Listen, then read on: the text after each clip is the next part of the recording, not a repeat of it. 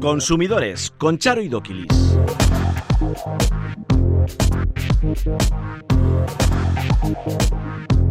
Egunon, muy buenos días. Sean bienvenidos un día más a Consumidores. La OCU cifra la subida de la cesta de la compra en más de 500 euros al año. La Agencia de Seguridad Alimentaria alerta de la presencia de una red fraudulenta de elaboración, envasado y distribución clandestina de aceite. Se etiqueta como aceite de oliva, pero en realidad es de semillas. El 1 de abril entraba en vigor la norma que limita el contenido máximo de sal en el pan. ¿Qué beneficios nos aporta comer pan todos los días? Llegan las vacaciones de Semana Santa. ¿Se va a ir de viaje? ¿Va a coger un avión, un tren, un autobús o un barco? ¿Conoce sus derechos como pasajero? ¿Sus búsquedas en Google no siempre ofrecen buenos resultados? Conozca algunos trucos básicos para optimizar esas búsquedas. Estos son algunos de los temas que abordamos a continuación en Consumidores.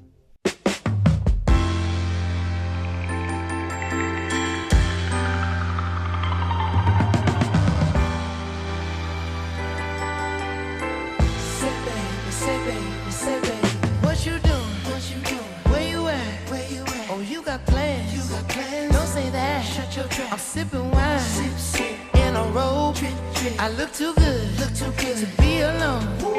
My house clean, house clean. my pool warm. pool warm. Just shake smooth like a newborn. We should be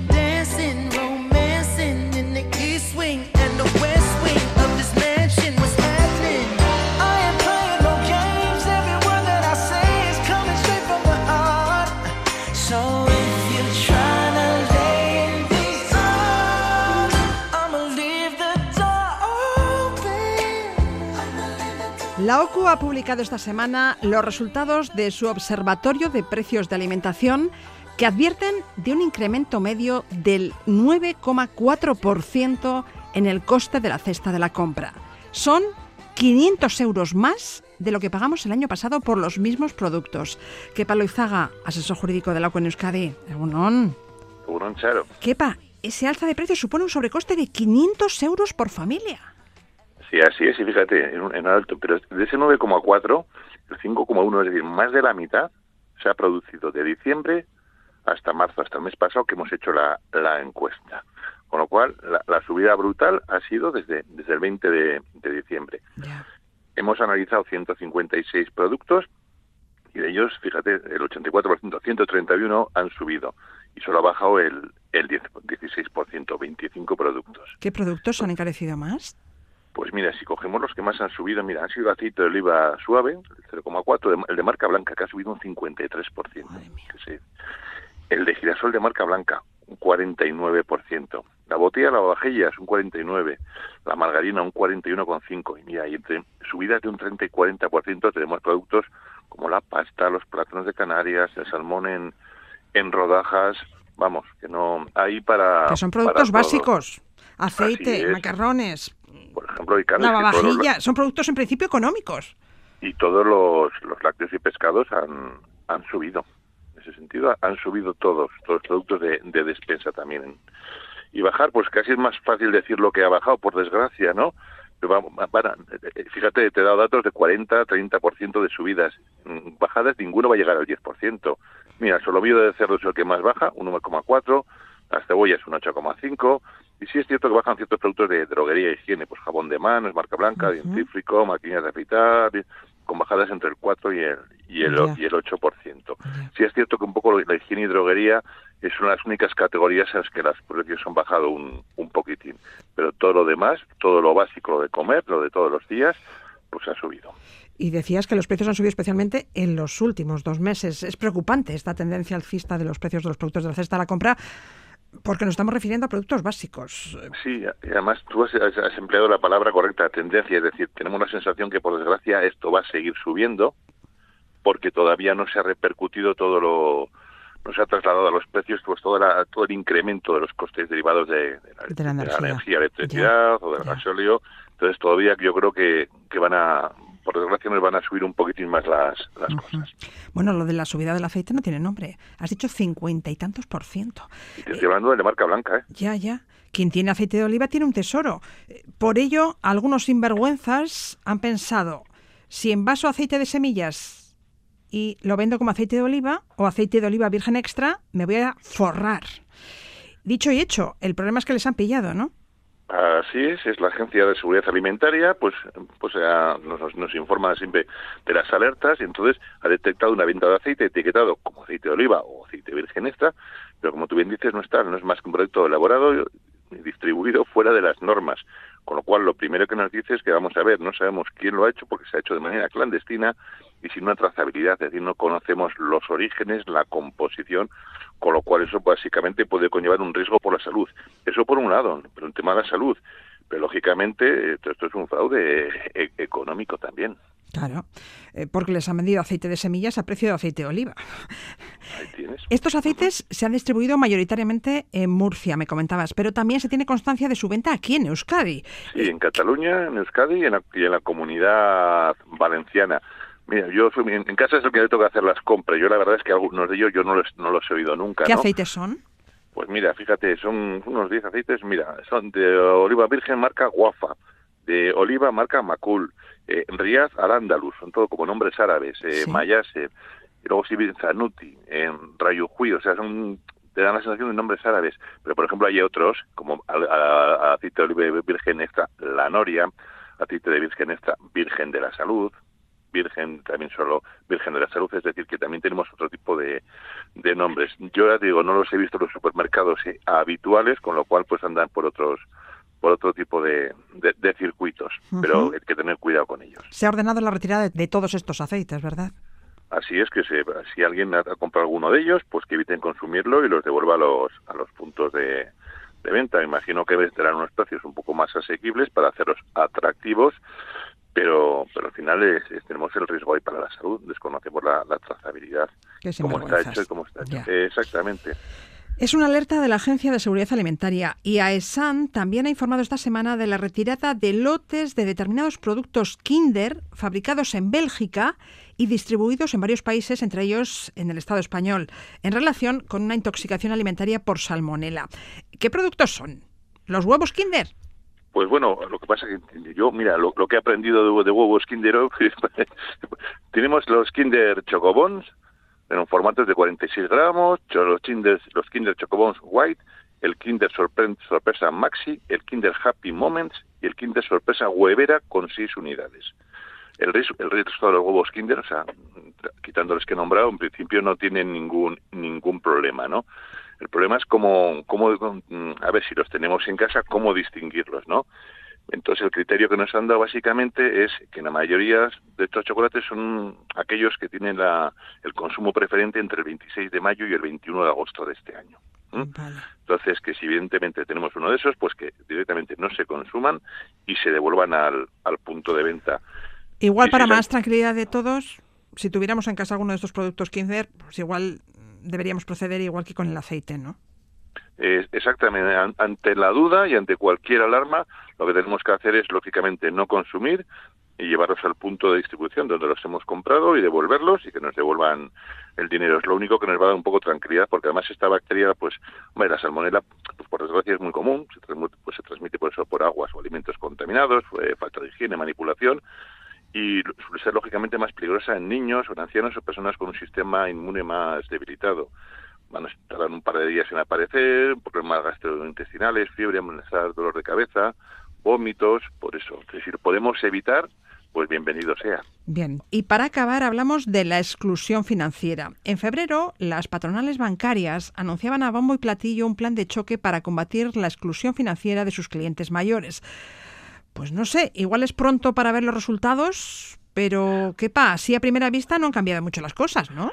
No, fíjate, nosotros ya hemos, como esto era en febrero, pues ya en marzo hemos ido por, por 18 entidades para ver si realmente esa, esa buena voluntad de, evitar la exclusión financiera, sobre todo para, para, ciertos colectivos, pues estaba cumpliendo. Y, por ejemplo, de esas 18 que hemos visto, eh, uno de los criterios, lógicamente, era ampliar los horarios de atención, pues hasta las 2, y, por ejemplo, cinco de ellas no los tenían, seguían teniendo cerrada la ventanilla hasta, hasta las 11 de la, de la mañana, ¿no? porque fíjate, el compromiso era lógicamente atender horarios de atención a las dos, un trato preferente para mayores en las sucursales, para los casos de alta afluencia, una atención telefónica preferente sin coste adicional. Si es cierto que muchas eh, pues entidades ya lo han ido implementando, pero por ejemplo, el 11 de marzo ni Banca, ni Caja Rural de Navarra, ni Caja 7, ni Caja Mar, ni Liberbank lo tenían. Esas entidades aún no han ampliado el horario de atención en ventanilla hasta las 2 de la tarde. Entonces, hombre, por eso, al final siguen generando limitaciones, ¿no? Y luego también vemos otro tipo de, de cuestiones porque es que si me estás vistiendo un santo para desvestirme otro, pues a lo mejor no ganamos nada. Está bien que me atiendan más tiempo, que tenga más, más tiempo de mostrador, de ventanilla, ¿no? Pero si herida ventanilla va a tener unos costes elevados, que, los cuales no tengo en la banca de internet, pues, pues entonces al final también estamos creando más, más exclusividad. A mí que hay entidades bancarias como el Banco Santander que te exige retirar mínimo 600 euros en ventanilla, hombre, todo todo el mundo no es de Bilbao, con perdón, ¿no? Pero para tomar algo, ¿no? Pero, por ejemplo... Perdona, pero a los mayores les gusta sacar dinero en efectivo de la oficina física, no de un cajero, porque muchos no tienen tarjeta de crédito o débito. No, no, ojo, y hay entidades que no tienen libreta, como Banca, Inter, BBVA, Caja Rural de Jaén, hay algunas que no tienen libreta y para cierta gente, para ciertos colectivos, están acostumbrados a ver eh, sus movimientos en la libreta. Claro, eh, claro, controlas así si te han ingresado la nómina, si te han pasado la luz, el gas, claro. Pero ahora digas, oiga, ya que viene usted a esa ventanilla, mire, con mínimo saque 600, o el BBVA, te voy a cobrar dos euros si saca usted menos de 2.000. Hombre, a lo mejor a todo el mundo no le hace falta sacar 2.000 euros todas las veces, ¿eh? Y luego, pues claro, y luego más los, los, recibos en efectivo o, las comisiones. ¿Por qué por, por Internet las comisiones de las transferencias son gratuitas? Pero si yo voy a ventanilla, me cobran un 0,4 con unos mínimos de 5, 6 euros, 4. O sea, ¿por qué me estás castigando, sobre todo a ciertos colectivos que, que necesitan un uso de la ventanilla? Vale, estás con unos, con unos sobrecostes. Pues hombre, eso no nos parece, no nos parece ajustado ni, ni, ni adecuado. Por lo que vemos, aún hay margen de mejora. Habrá que seguir reclamando a la banca que garantice mm, una atención presencial a toda la población.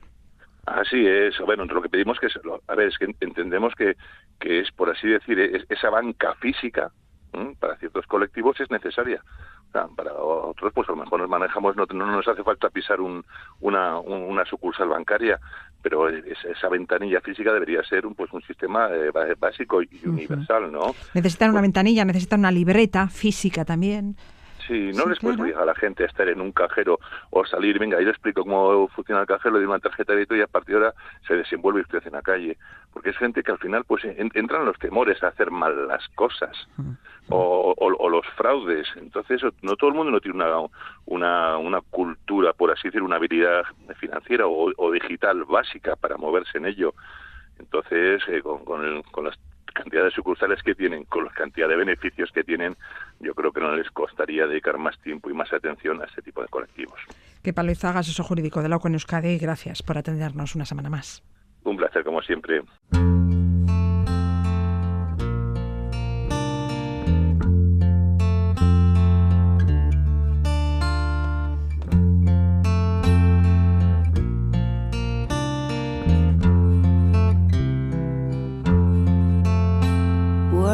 Fighting for bread, we're fighting for roses too.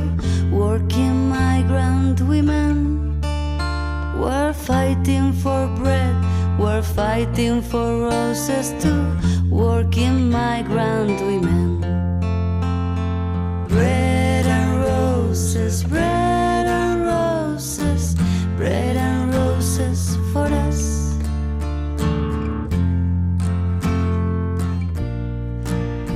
El 1 de abril entraba en vigor la norma que reduce los contenidos máximos de sal en el pan, que tiene como objetivo ofrecer a los consumidores un producto más saludable. La norma de calidad del pan se aprobó en abril de 2019 y entró en vigor el 1 de julio de aquel año. Pero la medida específica sobre los contenidos de sal se ha pospuesto hasta ahora con la finalidad de que poco a poco los fabricantes pudieran adaptar sus procesos de producción a la reducción de este ingrediente.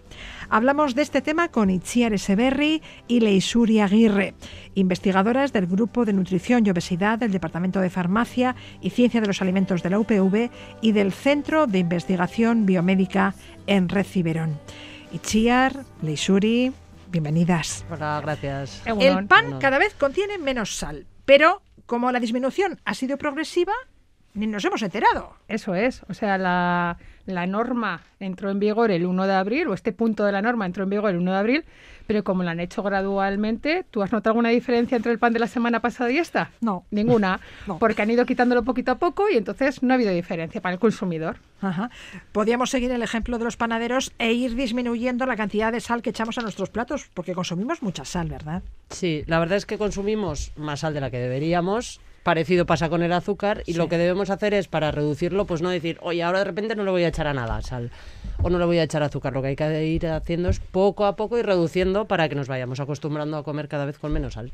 Porque un consumo excesivo de sal puede aumentar la tensión arterial y una tensión arterial muy alta puede contribuir a provocar infartos al corazón o cerebrales o insuficiencia cardíaca. Eso es, en principio por eso y porque se han visto que las ingestas de las recomendaciones de sal son de alrededor de 5 gramos o menos de 5 gramos y consumimos casi 10 de media. Entonces, la idea y la iniciativa que se ha hecho con el pan es para eso, para intentar reducir y evitar esas patologías que pueden ir asociadas a hipertensión, esos problemas cardiovasculares que, como bien has comentado, muchas veces van asociados a un consumo excesivo de sal en nuestra dieta. Sí, Además, no hay que olvidar que las enfermedades cardiovasculares son la primera causa de muerte es. en España por delante del cáncer, o sea que es algo a, a tener, A tener muy en cuenta. sí. Cuidado con la sal. Sí, exactamente. Eso es. Luego son recomendaciones generales. Luego también, bueno, pues hay que tener en cuenta que no todo el mundo tiene hipertensión, pero es algo que, Sí. Que en general se recomienda y luego ya cada uno verá hasta qué punto. En esa norma de calidad del pan se incluyen también medidas de distinta índole que buscan definir de manera clara determinados productos como los panes integrales, los panes de cereales. ¿Qué es pan integral y qué no es? Bueno, eso a día de hoy sí que ha cambiado bastante. Pan integral y a día de hoy el único que puede ser pan integral es el que está elaborado 100% con harina integral. ¿vale?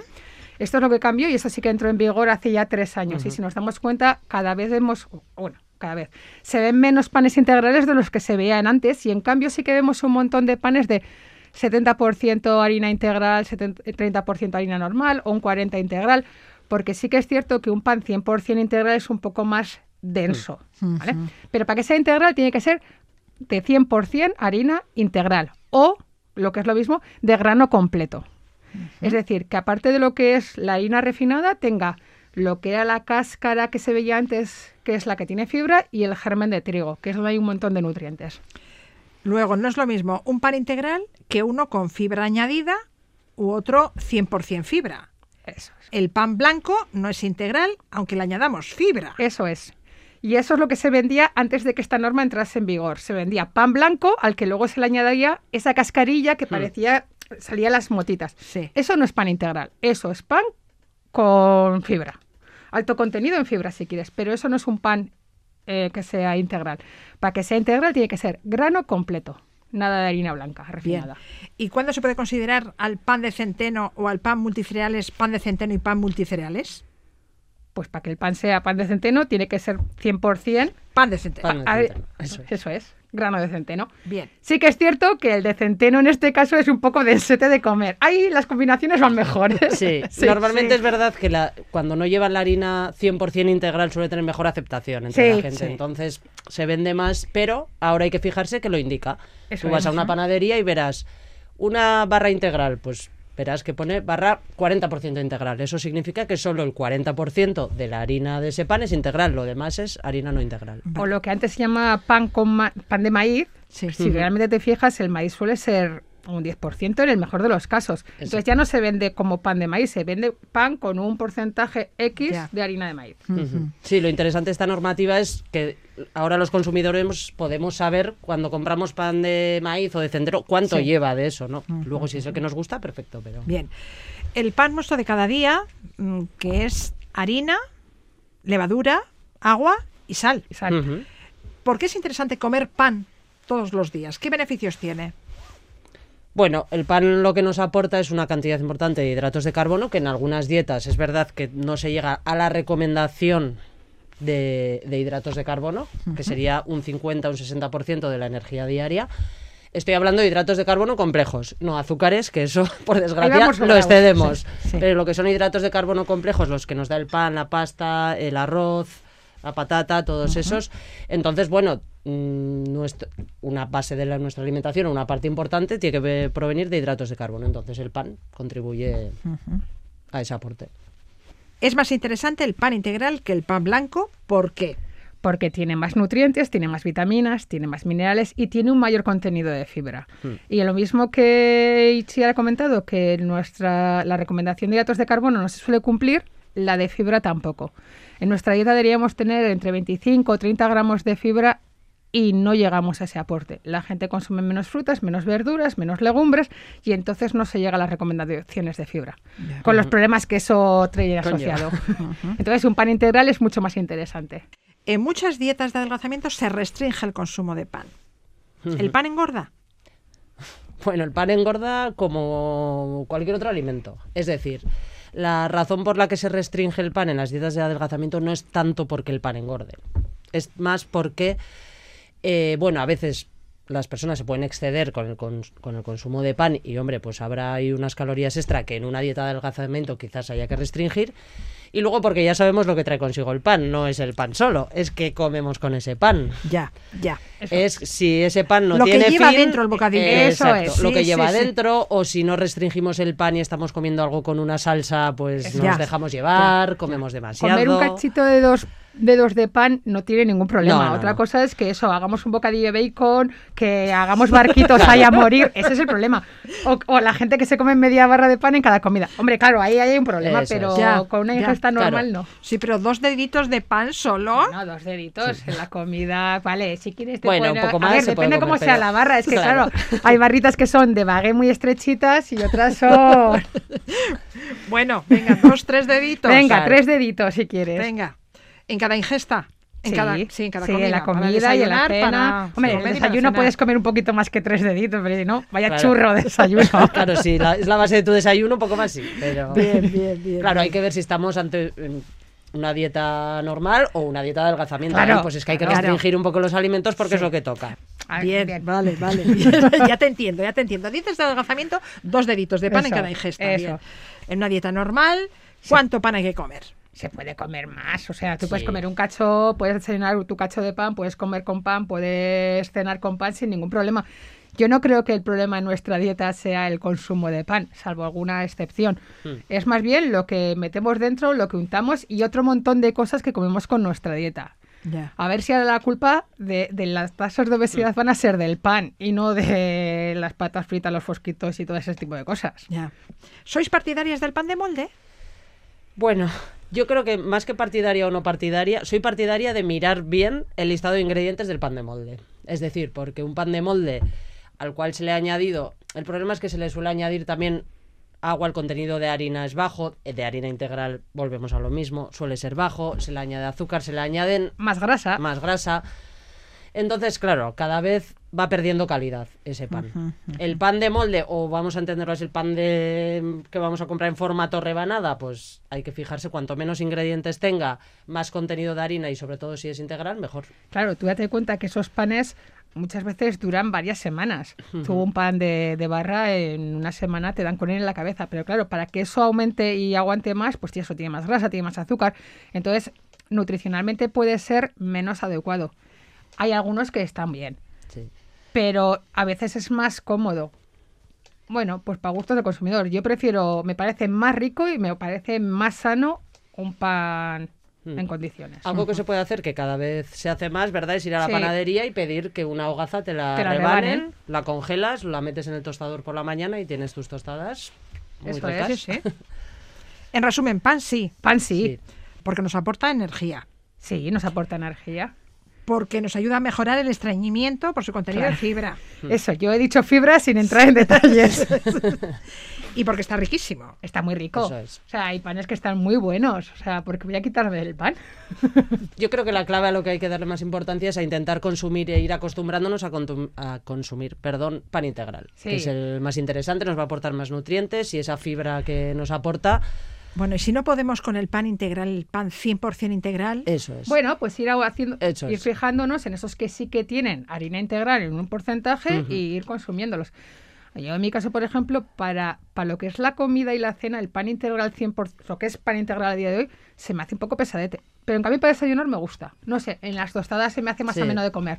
Bueno, pues tengo uno para desayunar, que es el que tengo en el congelador y voy sacando en tostadas, y otro que compro en el día, que no tiene tanto integral. Pero un porcentaje, que pero tiene un porcentaje, algo pero es más que- ligero. Eso es. Muy bien, pues seguiremos ese ejemplo.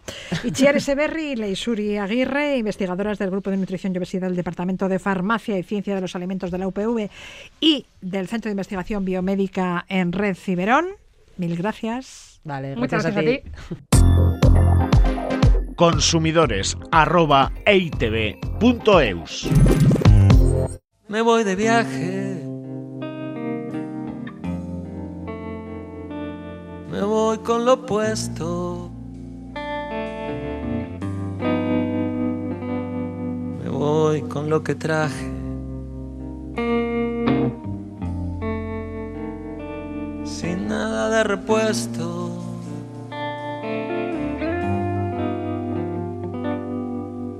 Me voy por los caminos. Los caminos sin Dios.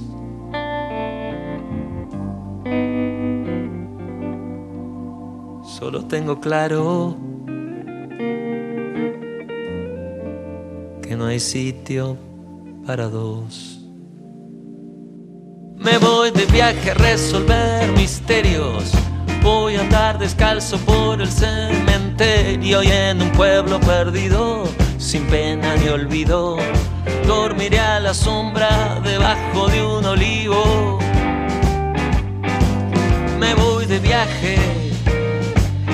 Este domingo es Domingo de Ramos. Llegan las vacaciones de la Semana Santa, un parón ideal para desconectar y recargar las pilas. Si van a hacer uso del avión, el tren, el autobús o incluso del barco, les interesará conocer sus derechos como usuarios.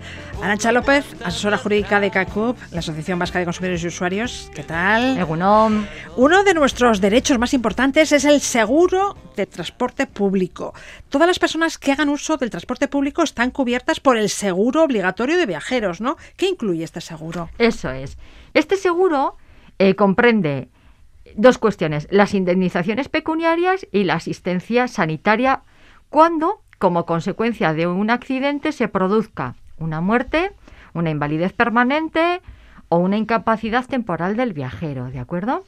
Y, eh, bueno, pues ampara al transporte público colectivo de viajeros tanto urbanos como interurbanos que viajen en nuestro territorio nacional o que el viaje tenga como inicio también nuestro territorio, ¿vale? Entonces, cuando viajemos a través de estos medios de transporte, nosotros podemos llevar nuestro propio seguro, pero eh, el, el billete, el, ticket o lo que queramos eh, Es el seguro. Es el seguro obligatorio de viajeros. Por, Por, lo eso tanto, no deben desprenderse de él Eso es. hasta que finalice hasta que el viaje. finalice. Bueno, es más, depende de en qué viajes, hasta que ustedes no recojan su equipaje y comprueben que esté correctamente el, el- el equipaje. Entonces, bueno, pues ya cuando salimos de las instalaciones correspondientes, pues bueno, si ustedes quieren deshacerse del título, perfecto, pues ustedes lo tiran y ya está. Pero mientras eh, eh, realicemos el viaje, recojamos nuestros enseres, etcétera, etcétera, todo bien guardadito porque es lo que acredita el, el viaje y en el supuesto caso de que nos ocurra algo es la, la Es el seguro Eso obligatorio es, de viajeros. es. Y con el billete en mano reclamamos las indemnizaciones que nos correspondan por los daños sufridos. Centrémonos en el tren. ¿Qué pasa si el equipaje se extravía, se daña o es robado? ¿De quién es la responsabilidad? ¿Del usuario o de la empresa? A ver, el tren tiene la peculiaridad de que, como todos nos hemos montado en un tren, eh, claro, nosotros no es como en el avión, que en el avión cogemos, facturamos y acreditamos que va una maleta de no sé qué peso, tal cual. En el tren, en la mayoría de las ocasiones, no es así. Entonces, claro, el problema viene en si a mí, por ejemplo, me extravían mi equipaje, eh, bueno, o me lo roban, ¿cómo acreditar no solo que me lo han extraviado o que me lo, o, o que me lo han robado, sino Claro. cómo me montaba yo con él? Entonces, ¿Cómo demuestro que yo he subido al tren con, con, una ese, maleta? con esa Ya. maleta. Entonces, claro, el primer hándicap que tenemos es, es- es esa, esa historia. Evidentemente, bueno, si se puede acreditar, etcétera, etcétera, bueno, pues eh, sí está establecida una cuantía, que son unos 14 euros por kilo, con un máximo de 600 euros. Pero bueno, es más problemático eh, esta cuestión que en otros, eh, que en otros transportes. Así que hay que estar pendiente de la maleta. Sí, hay que estar, y claro, igual que el probar un deterioro, pues sí, claro, ¿y quién me dice a mí que, que no porta, o sea, cuando ya me subía al tren que no estaba deteriorada? Pues Ya, claro, ya, ya. entran muchas dudas, ¿de acuerdo? Bueno, a ver, eh, en principio eh, la presunción es que yo no voy a reclamar algo que, que no me corresponde, pero bueno, ya sabemos que, que no todo el mundo es bueno, entonces, bueno, Supongamos que el viaje se retrasa. La indemnización variará dependiendo del tiempo del retraso, ¿no? Sí, bueno, eh, con, el, con el tren, por ejemplo, pues hay eh, las indemnizaciones y reembolsos por retraso tienen, se tienen en cuenta dependiendo del tipo de, des- de los kilómetros de destino final, eh, el tipo del tren y la, y la tarifa del billete. Y bueno, pues hay una normativa europea en la que se nos recogen nuestros derechos. Es verdad que en el caso de Renfe mejora esas cuestiones porque Renfe tiene asumido un compromiso eh, voluntario de puntualidad. Entonces, en estos casos, yo lo que recomiendo es mirar dentro de la propia página de Renfe la tipología del tren que nosotros hemos cogido y a partir de ahí podemos tener una noción de lo que nos puede lo que puede suponer nuestra compensación, dependiendo de los tiempos, dependiendo de la tarifa y dependiendo del espacio recorrido. Por poner un ejemplo, eh, eh, si tenemos retrasos de más de 15 minutos en un AVE, por ejemplo, pues supone la devolución del 50% del importe y por demoras superiores a 30 minutos corresponde el 100% del billete. Entonces, bueno, en estos casos, como digo, hay que ir más a lo que Renfe nos ofrece que a, a lo que el reglamento nos puede indicar. El viaje se cancela y nos avisan de ello cuatro horas antes. Tendré derecho a la devolución del billete, ¿no? Eh, claro, bueno, eh, volveríamos a lo mismo. Abrimos la reclamación porque es probable que en ventanillas pues sean las instrucciones que nos den. Entonces, a partir de ahí ponemos la reclamación y eh, nos procederán al reembolso del importe del billete. Bien. Eh, y si a consecuencia de ese retraso o cancelación del viaje perdemos una combinación o enlace de trenes, la empresa tendrá la obligación de devolverte el dinero abonado. Claro, nosotros lo que tendríamos que hacer estaríamos ante unos daños y perjuicios, por lo tanto, acreditando esos daños y perjuicios con la documentación oportuna de que lo- de todo lo que yo tenía Ya. contratado, bueno, pues habrá que eh, solicitar ese importe. Hablemos ahora de los derechos que nos asisten a los usuarios del autobús. ¿Cuántos kilos de equipaje podemos transportar gratuitamente? 30. 30. 30. ¿Mm? En caso de pérdida o deterioro del equipaje, la empresa deberá indemnizarnos, ¿no? Sí, claro, pero... ¿Con qué cantidad? Eh, pero estamos con el mismo problema de, del tren, ¿eh? O sea, nosotros tendríamos que Que no he acreditar... facturado la maleta, Claro, claro. no facturamos la maleta. Entonces, claro, ¿cómo...? eh, eh, yo lo que, bueno, pues suelo preguntar a las compañías a ver cómo eh, solucionar este problema si lo que estoy llevando, bueno, pues tiene cierta mm, historia, ¿de acuerdo? Entonces, si hay manera de asegurarlo de alguna manera, yo lo, lo aconsejo, ¿eh? Vale. El viaje en bus se retrasa, se suspende o se interrumpe. El pasajero tiene derecho a reclamar por los perjuicios sufridos. Sí, claro que sí. Si hay cancelaciones, bueno, pues ya saben ustedes a través de las hojas de reclamaciones de las compañías, el establecer y la compañía automáticamente procedería a las compensaciones correspondientes. Si tenemos algún problema en cualquier transporte terrestre, mm, en tren, en autobús, y no llegamos a un acuerdo con la empresa transportista, podemos acudir a la Junta Arbitral del Transporte para lograr una solución. ¿Cómo funciona? Bueno, Es muy sencillito. Eh, las juntas arbitrales, eh, eh, igual que las de consumo, son vías, son organismos que tramitan este tipo de, de incidencias y lo que hacen es valorar los hechos establecidos, lo que ha ocurrido y a partir de ahí, bueno, pues motivar si, si procede y si hay que se ha cometido alguna irregularidad, bueno, pues eh, se valora cuáles son las pruebas que se nos entregan, en qué situación nos encontramos, tenemos en cuenta la normativa para cada caso y eh, teniendo en cuenta eso, bueno, pues al final se dicta un laudo. Eh, el procedimiento es totalmente gratuito. Eh, bueno, Podemos acudir sin necesidad de un procurador. efectivamente, o no necesitamos ni Ya. abogado ni procurador. Y... lo que decida la Junta obliga a las partes. Sí, es de obligado cumplimiento y de hecho, si, si por cualquier circunstancia no se cumpliera el, el laudo, claro, se puede ejecutar. Iríamos al juzgado para ejecutar, igual que cuando ejecutamos una sentencia porque la persona condenada no ha, no ha, ha respetado el contenido de la misma. Bien, bien. Y podríamos acudir a la Junta Arbitral de Transporte de Álava, de Vizcaya o de Guipúzcoa. Sí, dependiendo de dónde tengamos nuestra residencia, Vale. pues eh, presentamos la, la solicitud, que además la solicitud es muy sencillita, aparece en la propia página de las diputaciones, para que hacer lo más rápido el, el- el procedimiento. Hablemos ahora de los derechos que asisten a los pasajeros de un vuelo. Sí. Por ejemplo, en caso de cancelación. Sí, bueno, sí.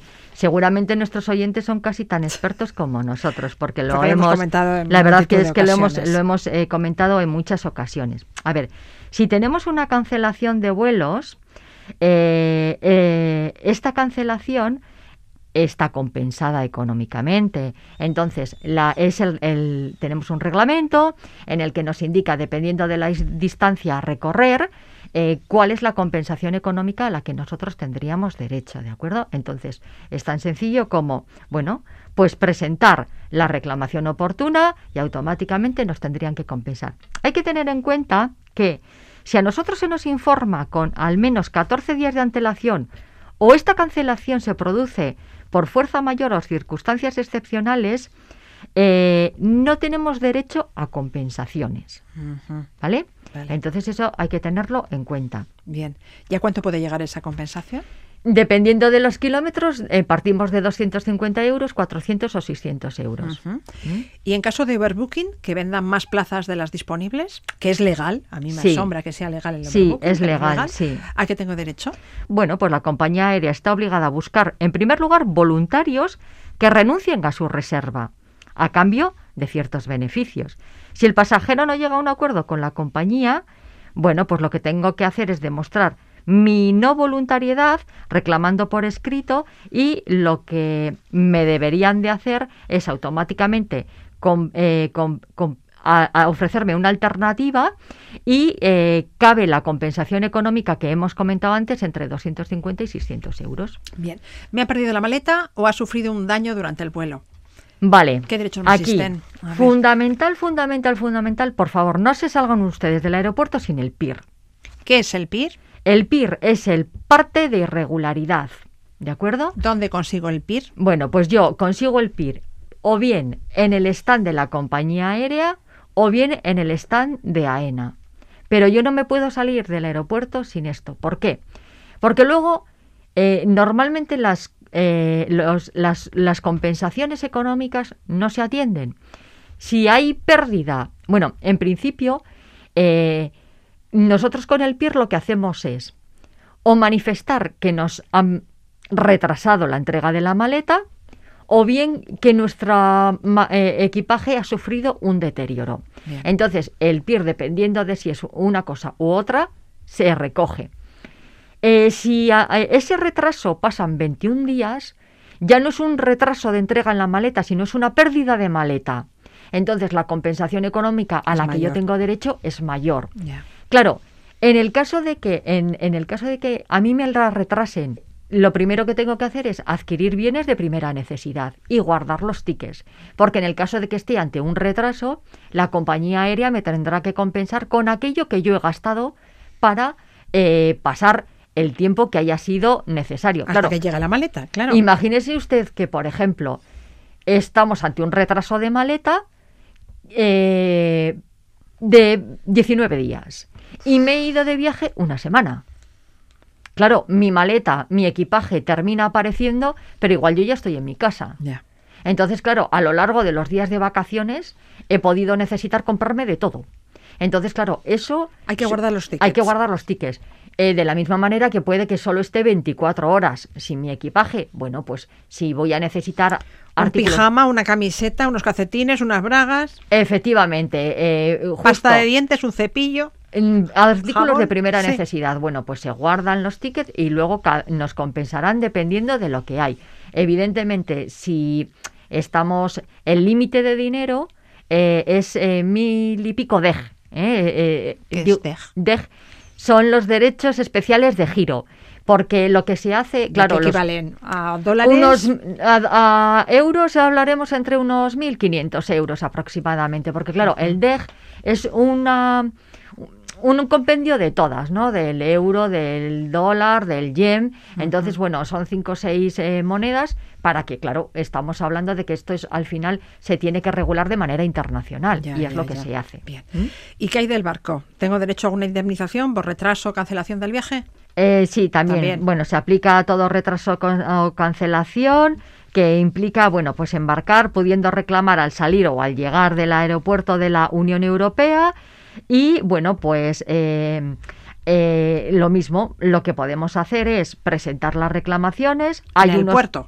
Sí, sí, bueno, eh, depende de lo que tenga, yo empezaría a reclamar ya desde el barco, ¿de acuerdo? E incluso, bueno, pues tenemos a nuestras mayoristas o agencias de viaje a las que yo, eh, bueno, les pegaría un toque para que ya vayan abriendo un poco eh, Camino. el, el escaparate de, de las reclamaciones. Bueno, las, el- los tiempos de contestación son de uno o dos meses, dependiendo. Entonces, bueno, mm, ante todo, y como he dicho, presentación de reclamaciones y guardar todo lo que sea necesario para poder reclamar con cierto éxito en un futuro. Lo dejamos aquí. Arancha López, eh, ojalá no tengamos que hacer Ojalá, uso de esos consejos. Lo mejor de un viaje es que salga todo bien y que ustedes no tengan que reclamar nada de nada de nada. A ver si es verdad. Sí, porque si no, la verdad es que primero que nos fastidian las vacaciones. Sí. Eh, tienes que estar pendiente de elementos que, bueno, si vas para relajarte, no tiene sentido. Y luego, claro, la preocupación cuando vienes aquí de a ver qué hago, me empiezan a contestar en negativo, se alarga el tiempo. Y bueno, es un poco, bueno, pues lastimoso, pero eh, sin más, para eso nos tienen. Pero hay que quejarse, ¿eh? No, no, no, Hay es que que si no, no hay otra. Gracias por la información. Hasta la semana que viene. Gracias a vosotros, Agur.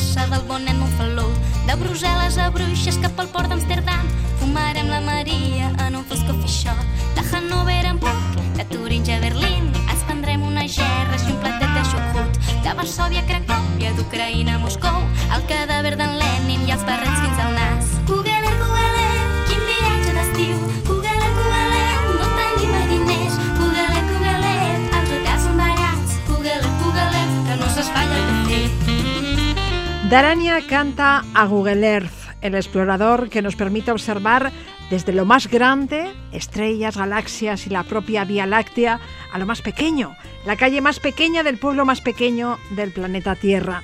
Es uno de los productos y servicios de Google. Google. ¿Qué haríamos sin Google? Yuri Kenner, Egunon. ¿Qué tal? Muy ¿Qué haríamos sin Google? Buscamos Pues- todo. Noticias, recetas, mapas, direcciones, fotos. Muy difícil, ¿no? Imaginarse ahora una vida sin, sin Google, ¿no? Porque al final, bueno, pues Internet es un es todo un universo y, y sería dificilísimo encontrar algo que estamos buscando en toda esa maraña de información, de páginas web, lo que decías, ¿no? Fotos, vídeos, mapas. eh, ahora también, bueno, pues con, con lo que decías, ¿no? De eh, cualquier callejuela de un pueblo de- del mundo ya está perfectamente documentada en Google. Eh, ¿Qué haríamos sin Google? La verdad es que es Incluso utilizamos Google para acceder a. Facebook, a Sí. itv.eus.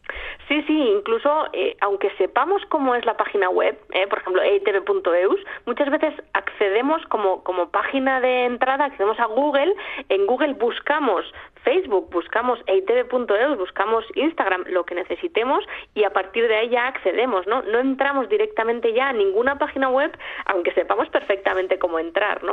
Así que sí, efectivamente es una herramienta imprescindible, fundamental y tiene un potencial tremendo, que es lo que tenemos que aprender a, a exprimir, ¿no? Ahora mismo. Hoy nos vas a ofrecer trucos para mejorar nuestras búsquedas en Google, ¿no?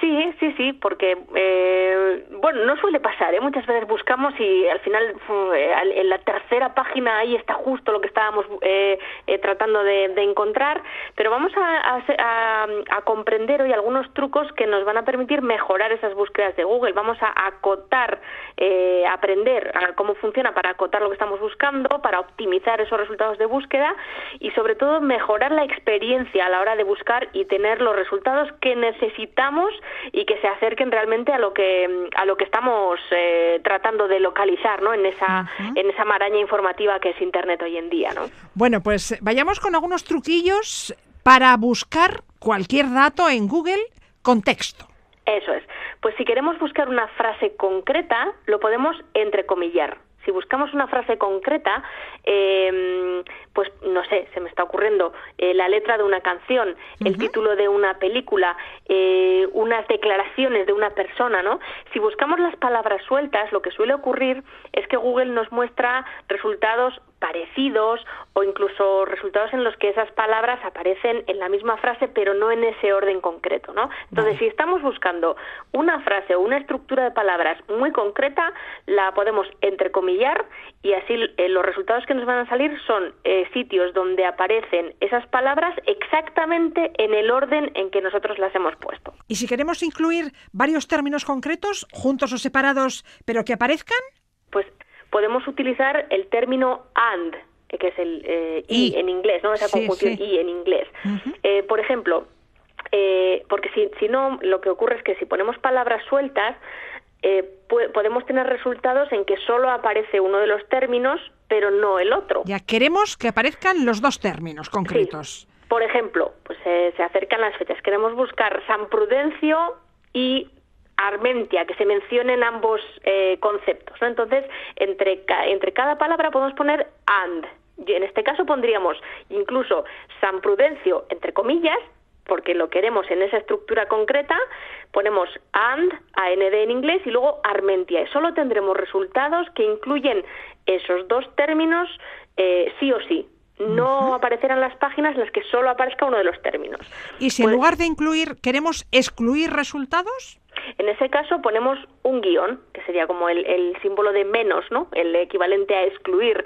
Y puede ser muy útil excluir estos términos, por ejemplo, eh, si estamos buscando mmm, barajas de cartas, unos naipes, pero sí. no el aeropuerto de Madrid, barajas, podemos poner barajas y luego ponemos el simbolito menos y le pegamos la, el término Madrid ah, o el término aeropuerto. Aparecerán naipes, cartas, pero no el aeropuerto. Exacto, entonces ya, ya tendremos ya. resultados que se acercan más exactamente a lo que estamos buscando.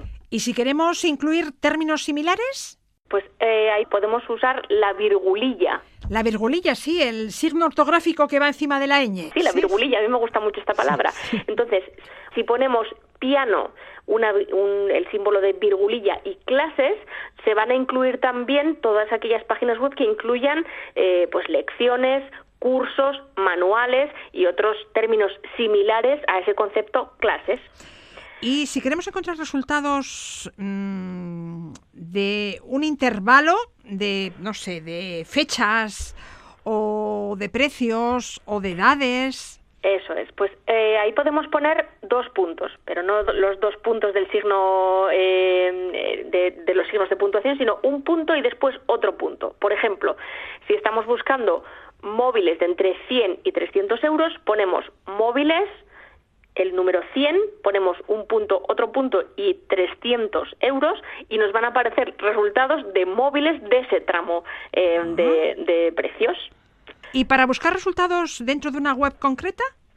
Si, por ejemplo, queremos ver mmm, todo lo que se habla en la página web eitv.eus sobre la corrica, entonces podríamos buscar la palabra corrica y luego ponemos site, en inglés, S-I-T-E, dos puntos, E eitv.eus.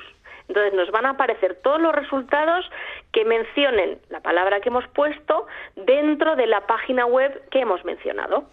Es una especie de buscador dentro de una página web que nos interesa. Esto es muy útil en el caso de, por ejemplo, noticias o si es una página pues muy extensa, pues que tiene gran cantidad de foros o de información y queremos encontrar algo muy muy concreto.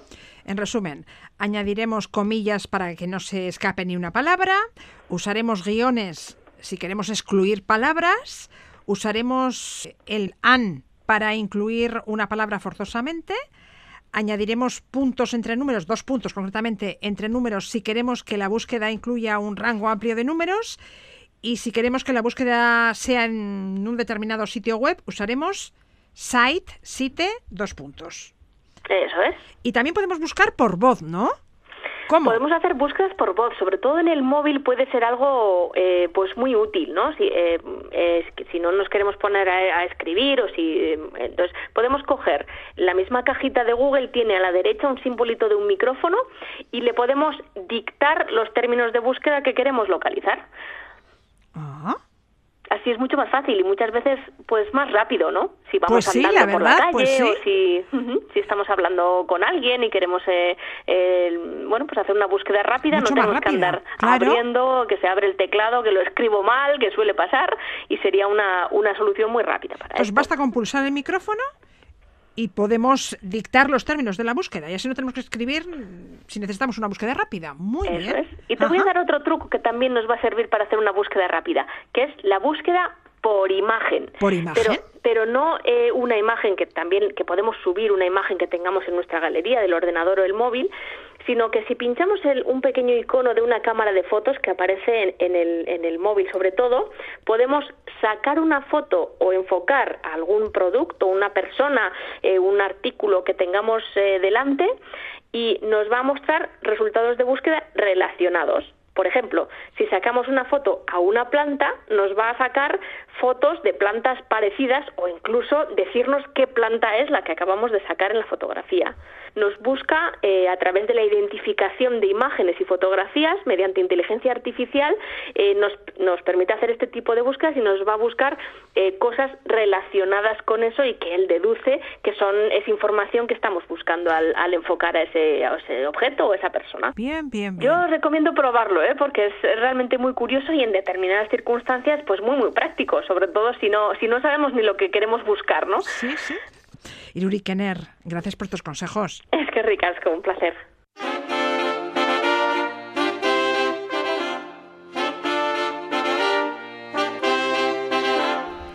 El músico de las artes Joseba Tapia recibirá el Adarra Saría del Ayuntamiento de San Sebastián y Donostia Cultura de este año en una gala que tendrá lugar el próximo 21 de junio en el Teatro Victoria Eugenia de la capital guipuzcoana.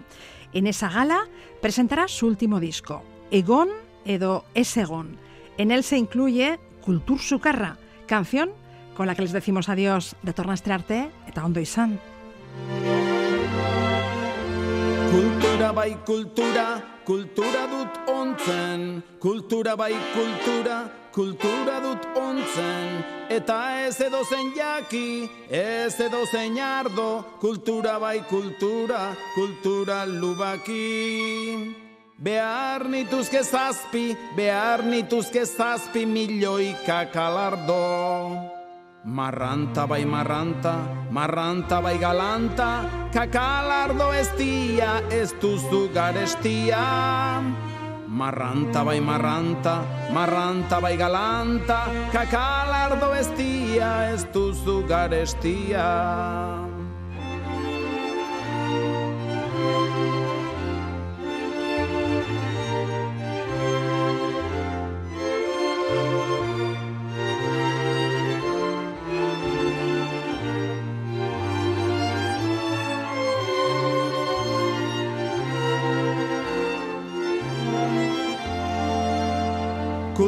Bai kultura, kultura dut ontzen, kultura bai kultura, kultura dut ontzen, eta ez edozen jaki, ez edozen ardo, kultura bai kultura, kultura lubaki. Behar nituzke zazpi, behar nituzke zazpi milioika kalardo. Ez tula bai ez tula, ez tula bai duzula, esne beroa eta kakalardo dieta. Ez tula bai ez tula, ez tula bai duzula, esne beroa eta kakalardo dieta.